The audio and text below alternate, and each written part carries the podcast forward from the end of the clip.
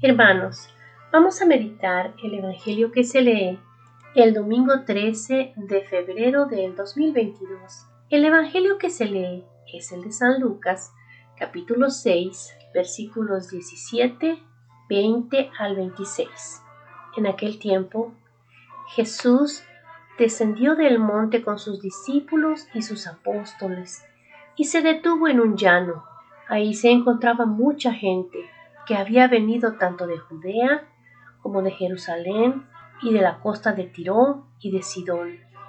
Mirando entonces a sus discípulos, Jesús les dijo, Dichosos ustedes los pobres, porque de ustedes es el reino de Dios. Dichosos ustedes los que ahora tienen hambre, porque serán saciados. Dichosos ustedes los que lloran ahora, porque al fin reirán. Dichosos serán ustedes cuando los hombres los aborrezcan y los expulsen de entre ellos, y cuando los insulten y maldigan por causa del Hijo del Hombre.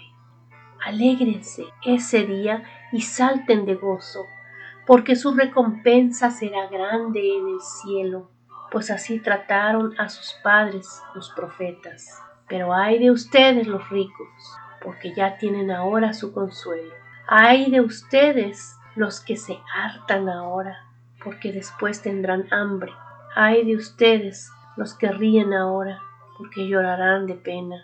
Ay de ustedes cuando todo el mundo los alabe, porque de ese modo trataron sus padres a los falsos profetas.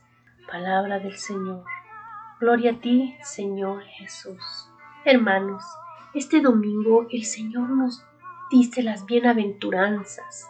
El bienaventurado sean, alégrense. Hoy, hermanos, Él nos da ese aliento diciéndonos, yo sé que estás sufriendo, yo sé que tienes penas, pueden ser económicas, pueden ser de salud, pueden ser sentimentales, hermanos, puede ser una enfermedad que tengamos. El Señor dice, ahí estoy yo, yo sé que estás sufriendo, es una prueba pequeña, no te preocupes, la vas a pasar.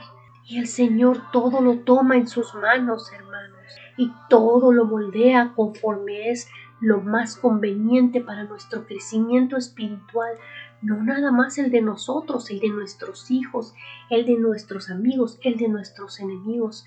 Para el Señor todos somos iguales, hermanos. El Señor nos ama a todos igual, así como nosotros amamos a todos nuestros hijos igual, así como amamos al que es bueno y estudioso como al que es grosero con nosotros. Amamos de la misma manera, con la misma intensidad a los dos. No hay un tiempo en el que nosotros digamos, es que Dios no me escucha, es que Dios no me quiere, es que a mí no me perdona. No, hermano, eh, hermana, el Señor nos perdona siempre.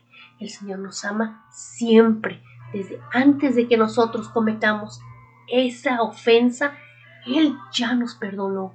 Él dice, yo sé que tú te vas a dar cuenta y nos va a abrir esos ojos espirituales para que nos demos cuenta y nos arrepintamos y volvamos a ser bienaventurados. ¿Por qué? Porque después de pasar esa prueba, hermanos, ya aprendimos. Entonces somos bienaventurados.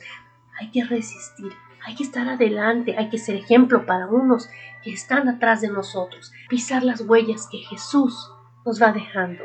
El Santo Papa nos dice, el Evangelio dice, bienaventurados los puros, mientras que el mundo dice, bienaventurados los astutos y los vividores. Este camino de la bienaventuranza, de la santidad, parece conducir al fracaso, y sin embargo los santos tienen símbolos de la victoria. Han vencido ellos, no el mundo, y nos exhortan a elegir su parte, la de Dios que es santo. Preguntémonos de qué lado estamos, del cielo o de la tierra.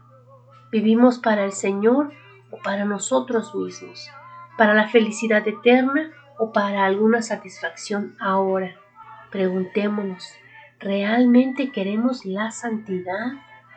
¿O nos contentamos con ser cristianos sin pena ni gloria, que creen en Dios y estiman a los demás, pero sin exagerar?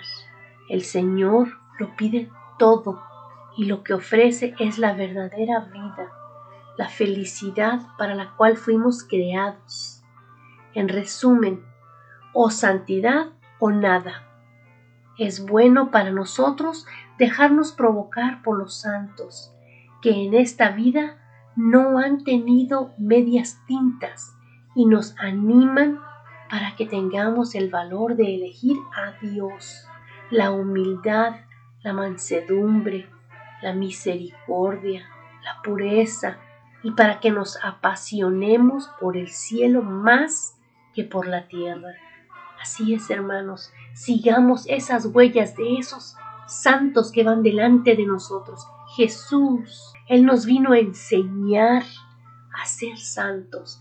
Tu hermano, tu hermana, yo, Isabel, estamos llamados a ser santos. Así que de la mejor forma, de la mano del Señor, sigamos esa enseñanza y vamos a ser bienaventurados